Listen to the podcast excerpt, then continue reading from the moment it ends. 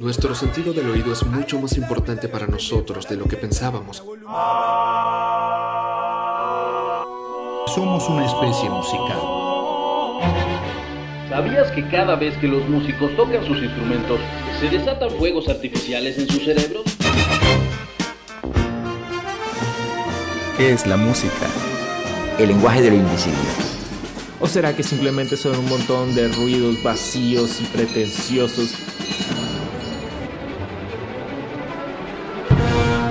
Y al final... ¡Tanto ruido para nada!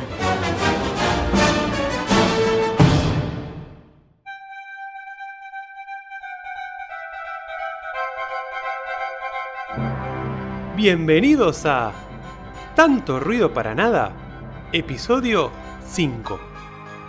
Mis sonidos, mis emociones.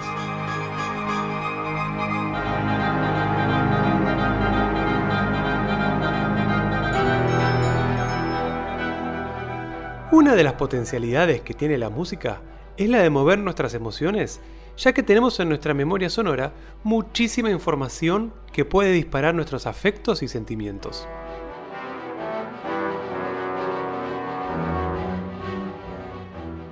Pero ¿podrá un compositor, valiéndose solamente del mundo sonoro, decidir qué sentimiento o emoción determinada crear en nosotros?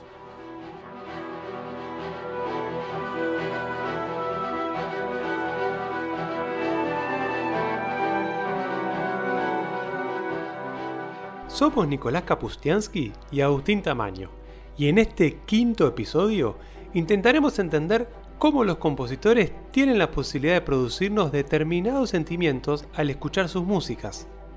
¿Hay reglas concretas que permitan movilizar las emociones de manera racional?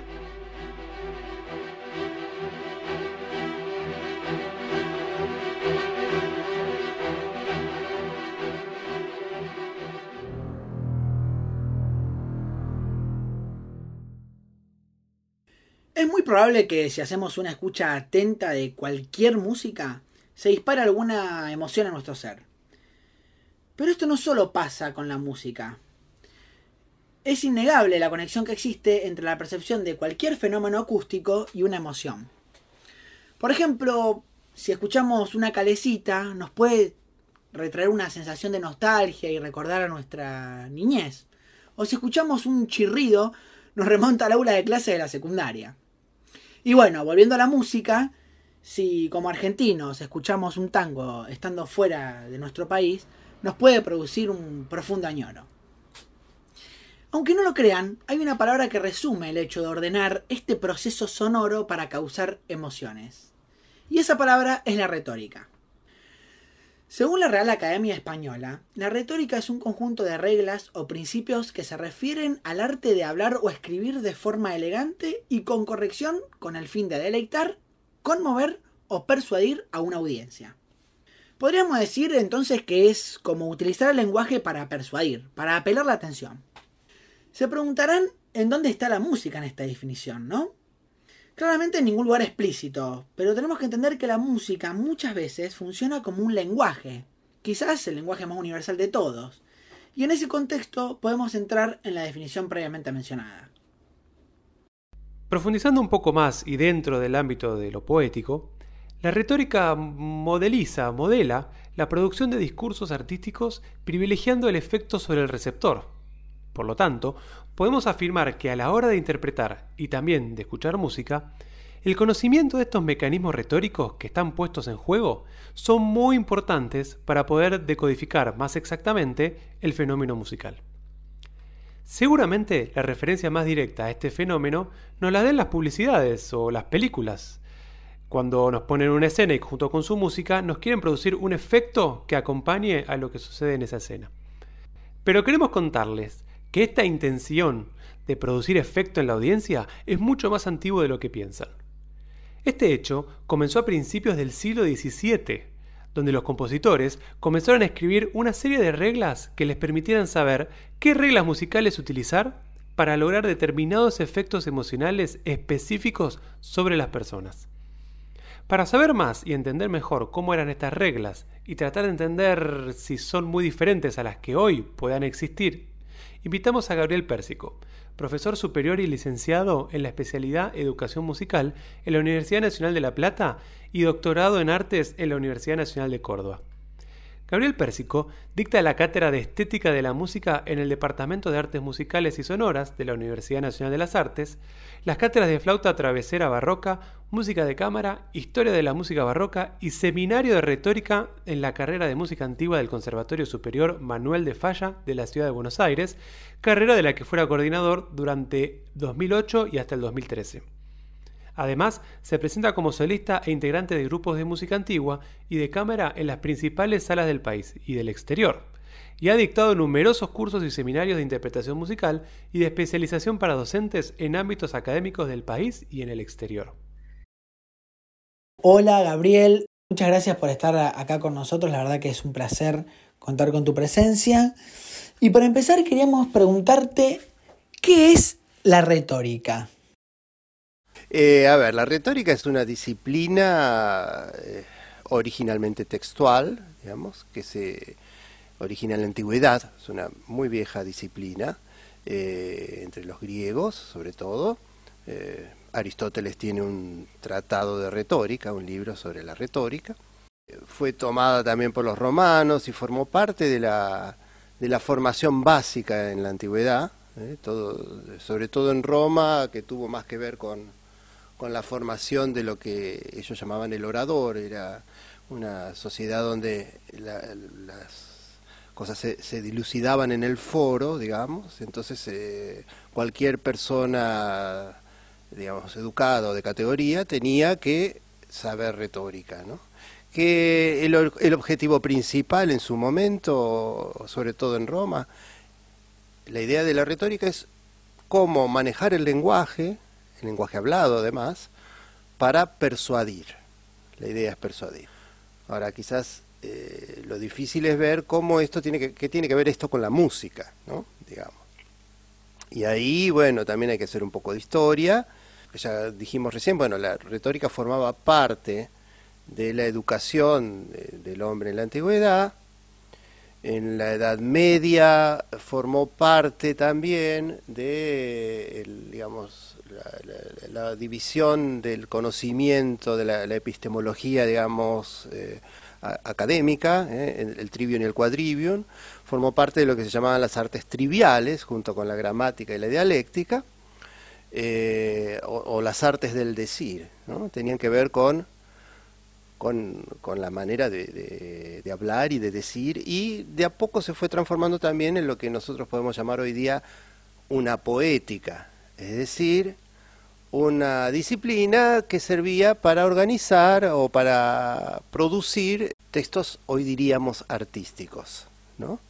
El asunto es que la música también se enseñaba en el medioevo en, eh, entre las artes liberales, pero no estaba en el trivium, estaba en el quadrivium, en lo que se llamaba las arts numeris. ¿no? O sea, tenía que ver con la astronomía, tenía que ver con la matemática, etcétera. O sea, un arte de los números, un saber de los números, una ciencia de los números para el pensamiento medieval y antiguo, con eh, las relaciones matemáticas entre los, intervalos musicales, ¿eh? y que en ese momento se pensaba que tenían que ver también con las relaciones básicas de construcción del cosmos, ¿no? La relación de las órbitas de los planetas, la velocidad de, cómo rotaban todos alrededor de la Tierra, recordemos, en ese momento, y la distancia entre la Tierra y los planetas y las distintas esferas. ¿eh? Todo eso hacía que la música fuera otra cosa. ¿eh? Entonces la música era algo que, que reproducía para nosotros simples mortales y imperfectos, nos hacía entrever la perfección, la armonía del cosmos. Este, entonces está la retórica por un lado y la música por el otro. En cierto momento la, música fue cobrando otro tipo de, rol, hoy podríamos decir un rol más comunicativo. Entonces eh, se empezó a pensar que podía funcionar como un lenguaje la retórica empezó a cobrar importancia, se empezó a hablar de la retórica musical. O sea, los primeros tratados de retórica musical son renacentistas. ¿eh? no necesariamente alemanes, pero después sí hay una serie de grandes tratados alemanes de retórica musical porque se intentaba encontrar una manera, recuerden que a partir de Lutero, que Lutero eh, valorizaba mucho la música, tenía una visión de la música eh, quizás también pitagórica, en el sentido de que consideraba que la música era también una especie de manera de transmitir la palabra divina. Y entonces hubo que crear un montón de textos, hubo que crear un montón de música específica para el nuevo rito, y ahí el rol del músico fue importante, y el rol del compositor, el rol del este, que tenía que componer, proveer música para los ritos y demás. Entonces empezaron a aparecer un montón de tratados privilegiando esta, esta idea de persuasión, ¿no? y de persuasión en este caso con un, rol religioso ¿no? específico. Pero podemos decir que en este momento, sobre todo Renacimiento y Barroco, la retórica, como formaba parte también, permeaba toda la educación, también tenía que ver con eh, las maneras de componer, las maneras de incluso de tocar, digamos, y las maneras de recibir esta, música. Digamos, en relación, llegamos a un momento en el siglo XVII, siglo XVIII, en donde empiezan a aparecer muchos tratados que empiezan a desarrollar eh, esta idea de la retórica, de la construcción de un discurso, pero todavía con un análisis de afectos eh, muy racionalizados. Y en ese sentido, digamos, hubo una gran cantidad de tratados y se podría decir que el de, el de René Descartes de 1600 49 fue, eh, digamos, el que más influencia generó en los compositores de la época, a través de su principio del espíritu de los animales y de las pasiones que se alteran a través de eso? Eh, más o menos. Él influyó sobre todo en Matheson y en, sobre todo en Lebrun, en, Francia, el, pintor. ¿eh? ahí, ahí estás tomando otro tema que es sobre qué influye la música. Nosotros hablamos de, la música religiosa en este caso, pero eh, eh, era un pensamiento común este, que la música tenía cierto poder sobre algo en especial eh, del receptor. Ese algo en especial vos lo nombraste, son los afectos, ¿no? O las pasiones, como, dice como se suele decir, y bueno, el, libro de Descartes está hablando de las pasiones, ¿no? Ahí hay una cosa que es pensar, digamos, desde esa concepción antigua en que la música era eh, reflejo del universo, del cosmos, de las relaciones matemáticas y demás, era mímesis, para tomar la palabra que usaban los griegos. ¿eh? Eh, se llega a un problema. Si, si no es eso, ¿de, qué cuernos es mímesis la música? ¿Mm? Acá hay que ver una cosa, durante muchísimo tiempo se consideró que la música instrumental solamente era, no era música, no era del todo música. La música, como dicen los griegos, es palabra, metro eh, y sonido y alturas. ¿no? Eso es la música. O sea que música que no tiene texto es como que decir, bueno, es, es menos música, es, la, es la hermana menor, la hermana tontita de, de, de la música. ¿no? Esto durante mucho tiempo hasta que empieza en el Renacimiento y demás a, pensarse que la música produce efectos y, sobre qué produce efectos, algo que se, había visto ya también desde los griegos. Eh, los griegos ya habían pensado que la música eh, o ciertas construcciones de la música, ciertos modos, tenían una calidad de producir en el oyente ciertos reflejos, ciertas actitudes es decir, modificar sus pasiones. Y que bueno, la música producía efectos sobre eso. Entonces, si vos escuchabas, de, qué sé yo, decía lo que suponían que era el modo frigio, que era el modo guerrero, su momento, ¿eh? se decía que este, Alejandro estaba triste porque se había muerto su amante. Entonces este, viene el médico a verlo y le dice, bueno, llame a, a Lauleta, al que toca el aulos, y que le toque una melodía frigia. Entonces le tocaba la melodía frigia y Alejandro, que estaba deprimido, se exaltaba, agarraba la espada y seguía conquistando, llegó hasta, hasta la India, ¿no? O sea, todo eso por el modo frigio, ¿no? Eso ya lo sabían esta, esta, esta posibilidad de, la música de, modificar el ánimo, los estados de ánimo, este, ya lo sabían, de hecho Platón este, saca algunos modos, dice estos modos no tienen que estar en la República porque producen pasiones muy fuertes y entonces el hombre no puede pensar. Si un, hombre está poseído por una pasión muy fuerte no tiene razón. ¿eh? Desde ese momento se piensa también, o se empieza a enfatizar esta, esta característica de la música, y se piensa que la música entonces, eh, ¿de qué es mímesis? De las pasiones, de las pasiones del alma, como dice Descartes. Nos interesa ahondar un poquito más en esa diferencia entre retórica y, e imitación o mímesis, eh, que lo planteaste muy bien como era la idea original de la imitación con el cosmos, pero que luego, bueno, aparece la retórica y ahí se abre otro camino. Y esos dos caminos van paralelos, confluyen, eh, o cuando sale la retórica no se habla de mímesis, no, sí, se sigue hablando. Solo que se el, asunto es cómo pensarlo en la música, porque la música producía ese problema, ¿no? ¿De qué era mímesis las artes, ¿no? La música, o sea, ¿qué, qué, imitaba? Bueno, se dice que imitaba las pasiones, de una manera medio... Ah, vos citaste a Descartes. Descartes tiene una idea de que las pasiones, no es solo de Descartes, pero desarrollo un poco de eso, citaste los espíritus animales, pero en realidad no es un animal de animal, sino de ánima, del alma.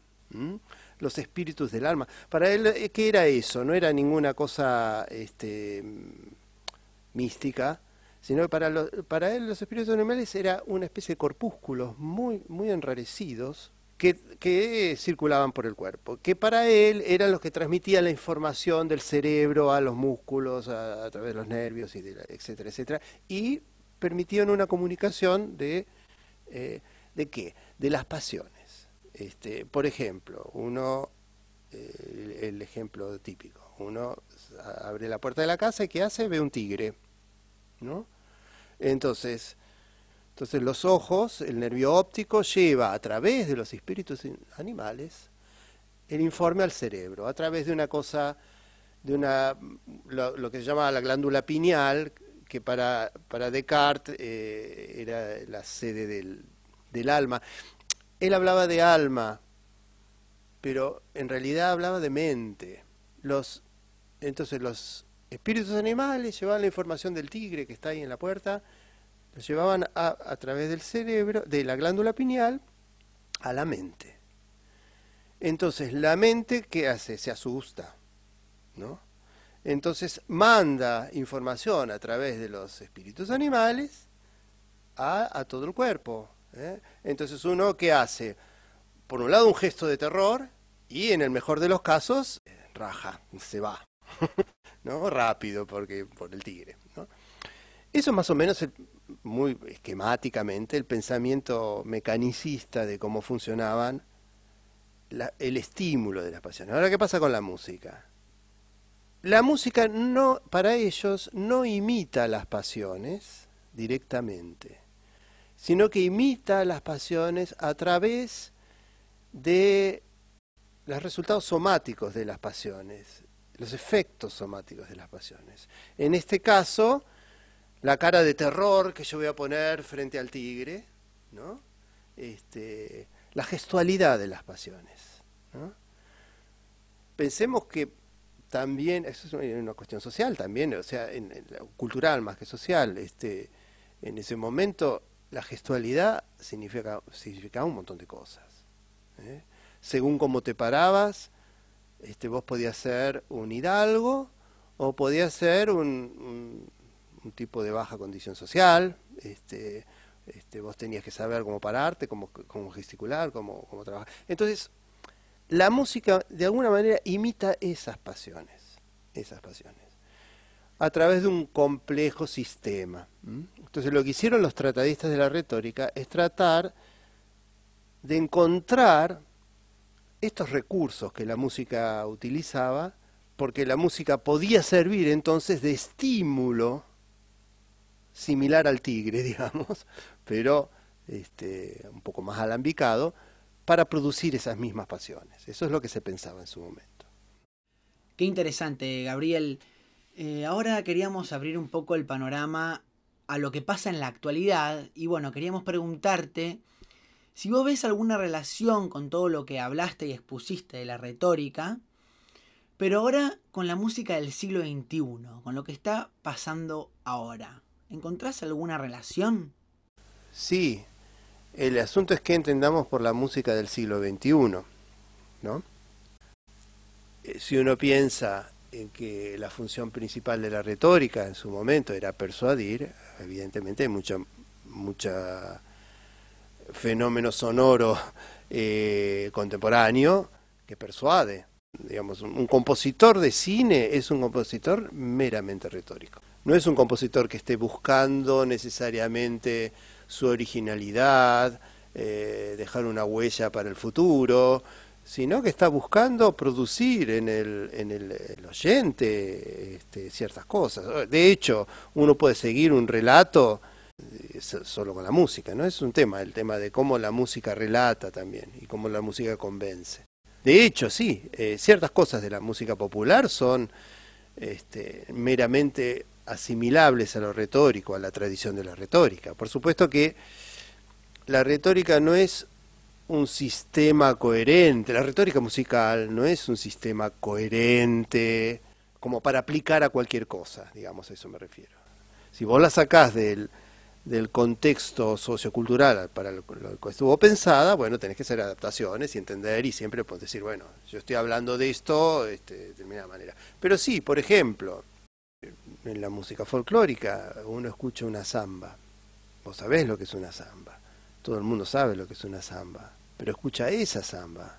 Y escucha la misma samba, la Alfonsina del Mar, cantada por la Negra Sosa o cantada por cualquier otro cantante y van a versionar esa, esa misma samba sobre la cual se dicen otras cosas, más o menos elocuentes, más o menos convencen más, y, nadie, nadie se regala la vestidura porque es la misma samba. Por ejemplo, en el siglo XIX, cuando se empezó a, hacer las grandes, en la, musicología empezó a, organizar, por ejemplo, a partir de Bach, la obra completa de Bach, ¿eh? la obra completa de Haydn, la obra completa de Händel, se volvieron locos, porque Händel le importaba un pito la, la, originalidad.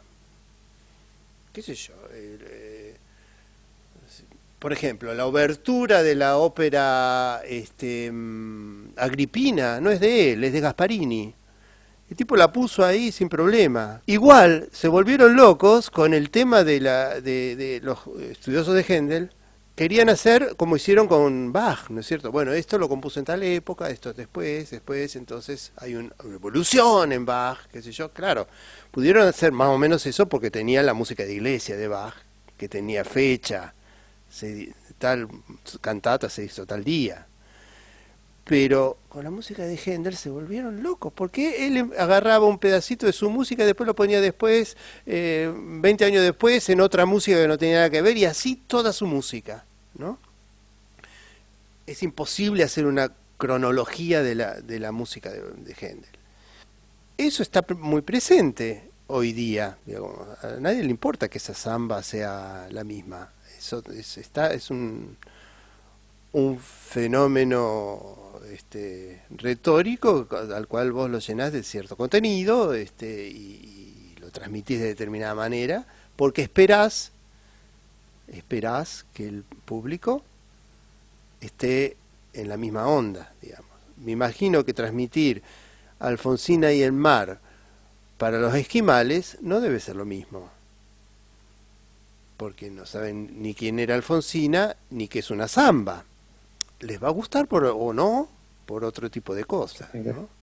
Bueno, y para ir finalizando, y para no dejar nada en el tintero, queríamos hablar un poco sobre tu rol como intérprete y consultarte cómo es la relación entre un intérprete contemporáneo de la actualidad con la música del pasado, sobre todo, como en tu caso, cuando se especializan en música tan antigua como música del Renacimiento o del Barroco.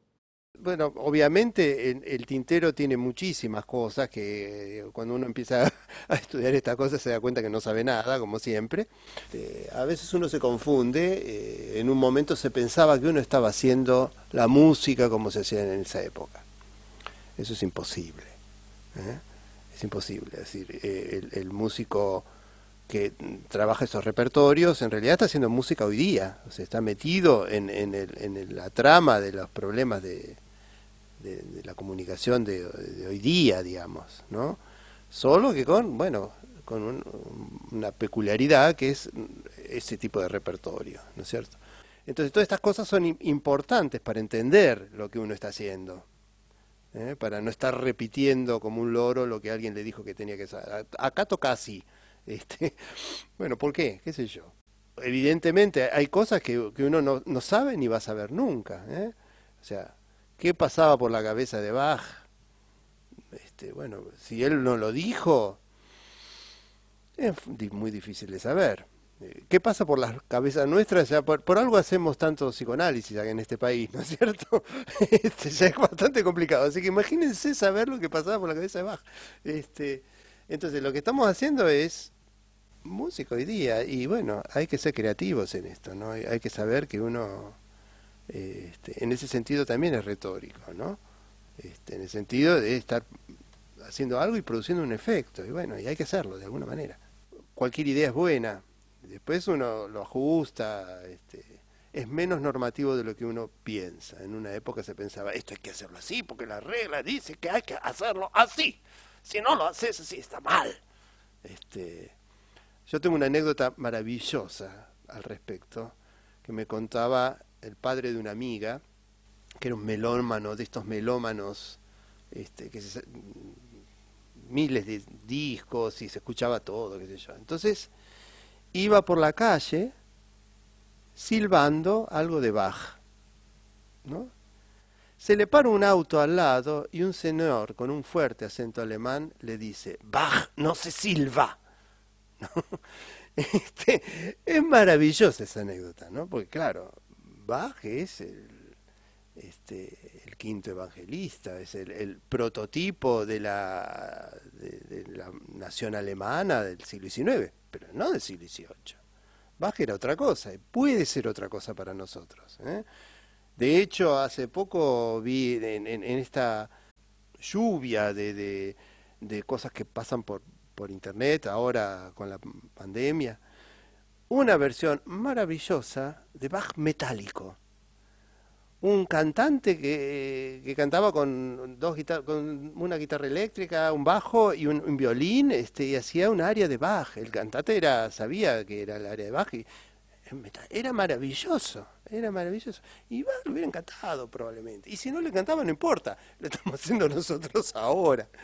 Este, así que, este, bueno, no digo hacer cualquier cosa, pero bueno, la interpretación es un un acto de artístico, la interpretación musical. No somos un, un transmisor como, eh, como un disco, digamos, como un, no, no, hay una cosa fija. Nosotros tenemos que ponerle un, un, un plus de, de, de información artística. Entonces, lo interesante de hacer música de otras épocas es que nos proveen in, indefinidamente de ideas, si las sabemos buscar. Y bueno, estas ideas habrá que hacérselas llegar al público y además convencerlo. Esa es la idea. Ahora que comprendemos que los compositores han intentado desde siempre buscar aquellos mecanismos musicales que logren un efecto emocional sobre el oyente, les queremos proponer un juego que nos permite entender mejor cómo buscaban movilizar a las personas que escuchaban la música.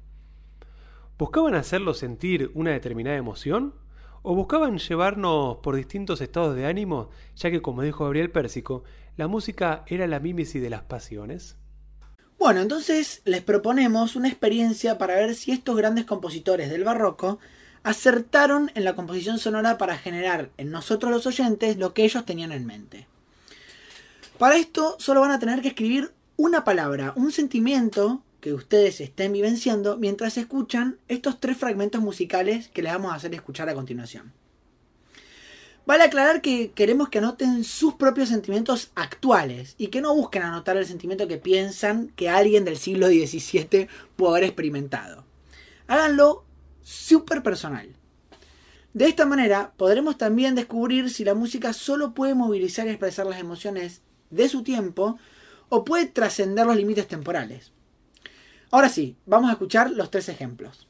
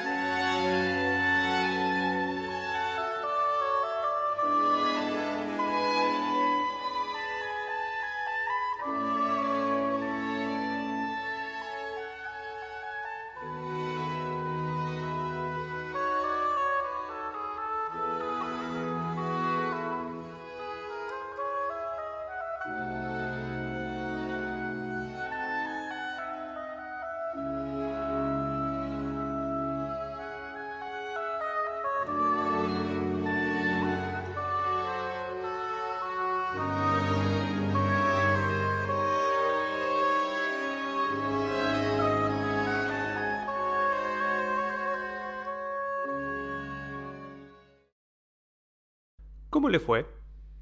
Ojalá estas músicas hayan podido movilizar la representación de algún sentimiento en ustedes. Veamos el primer ejemplo. El primer ejemplo buscó representar en él el dolor de la pasión de Cristo, tanto el que sufrió él mismo como el que sufrieron sus creyentes al ver la pérdida de su Salvador. El fragmento que escucharon es el primer número de la Pasión según San Juan de Johann Sebastian Bach. El segundo ejemplo se titula Feliz reposo y amable deleite del alma. Y también fue compuesto por Juan Sebastián Bach. En él mismo se trata de representar en esencia el reposo, la calma, la tranquilidad que da al corazón la presencia de Dios. El último fragmento es el comienzo de la cantata número 12, también de Johann Sebastian Bach, titulada Llanto, Lamento, Afán, Temor, e intenta brindar el panorama sonoro de estos afectos. En este caso, es muy interesante ver que este primer número de la cantata es una sinfonía, es decir, una música sin texto. Por lo tanto, Bach solo se valió de la composición musical para hacer llegar al oyente esas emociones. Creemos que estos ejemplos fueron bastante claros, pero también existen otros que necesitan de un marco extra musical para su mejor comprensión. Estos son casos que conllevan una paratextualidad. ¿Y qué es esto? Bueno, dentro del fenómeno musical denominamos paratextualidad a la información que acompaña a la partitura y que no es musical. Puede ser, por ejemplo, un título alusivo, una descripción textual, un poema o inclusive una dedicatoria a un ser muy querido. Veamos ejemplos que se valen de un reguero paratextual para dar a entender de manera más objetiva lo que está representando. El primer ejemplo es de la suite Los Elementos, del compositor francés Jean-Ferry Rebel.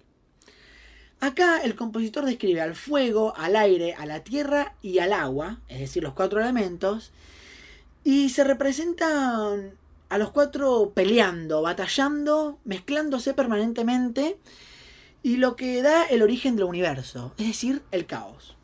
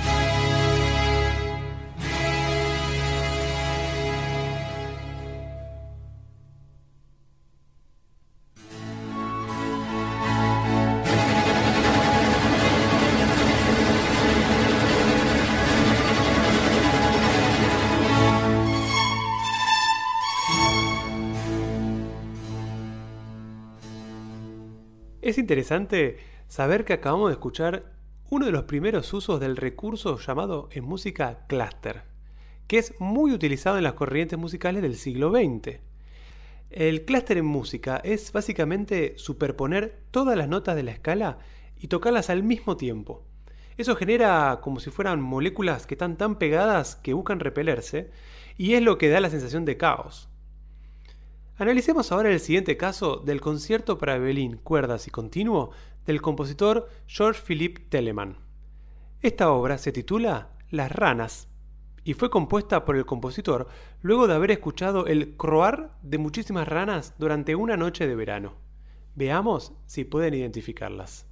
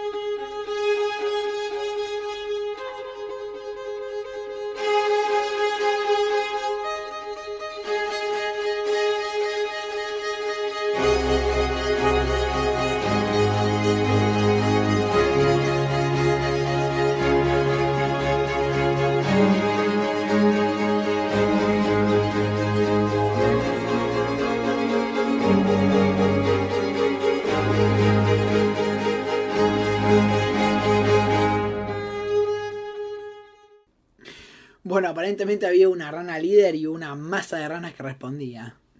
¿Se imaginaban que un violín podía emular una rana? Es bastante curioso, ¿no? Bueno, vamos al último ejemplo. Vamos a escuchar una obra del compositor Heinrich Ignaz von Weber, compositor alemán. La obra se llama La Batalla, que describe distintos acontecimientos que suceden en el medio de una batalla y también antes o después, porque hay también en el medio una escena que está en una taberna. ¿Qué les parece que puede ser este momento que les presentamos a continuación?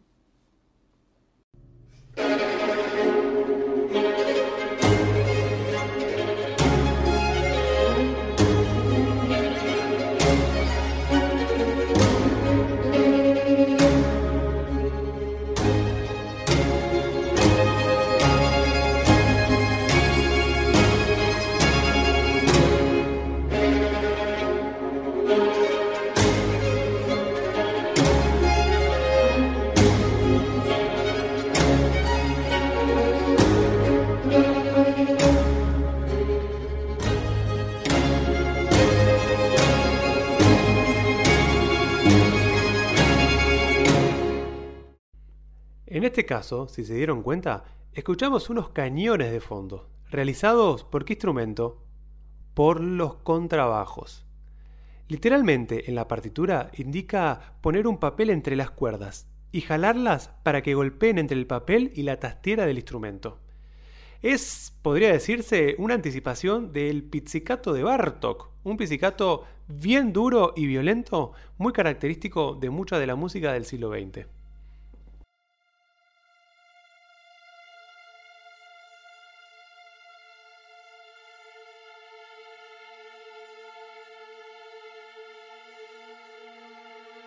En este episodio quisimos invitarlos a descubrir y recorrer música que pertenece a un pasado cada vez más remoto, pero que no necesariamente debe sonar ajena.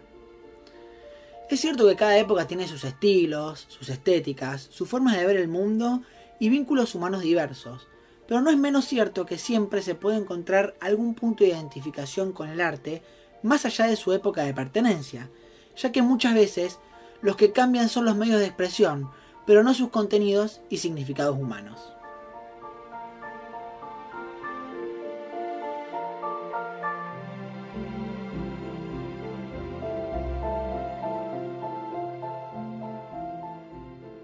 Muchas gracias por acompañarnos en este quinto episodio. Nuevamente los invitamos a escuchar la playlist preparada especialmente e inspirada en este episodio.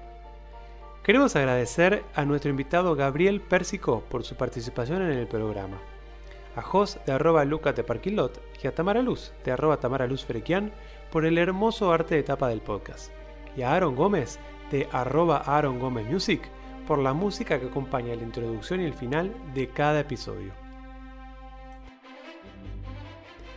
Muchísimas gracias por escucharnos y esperamos encontrarlos en el próximo episodio de tanto ruido para nada.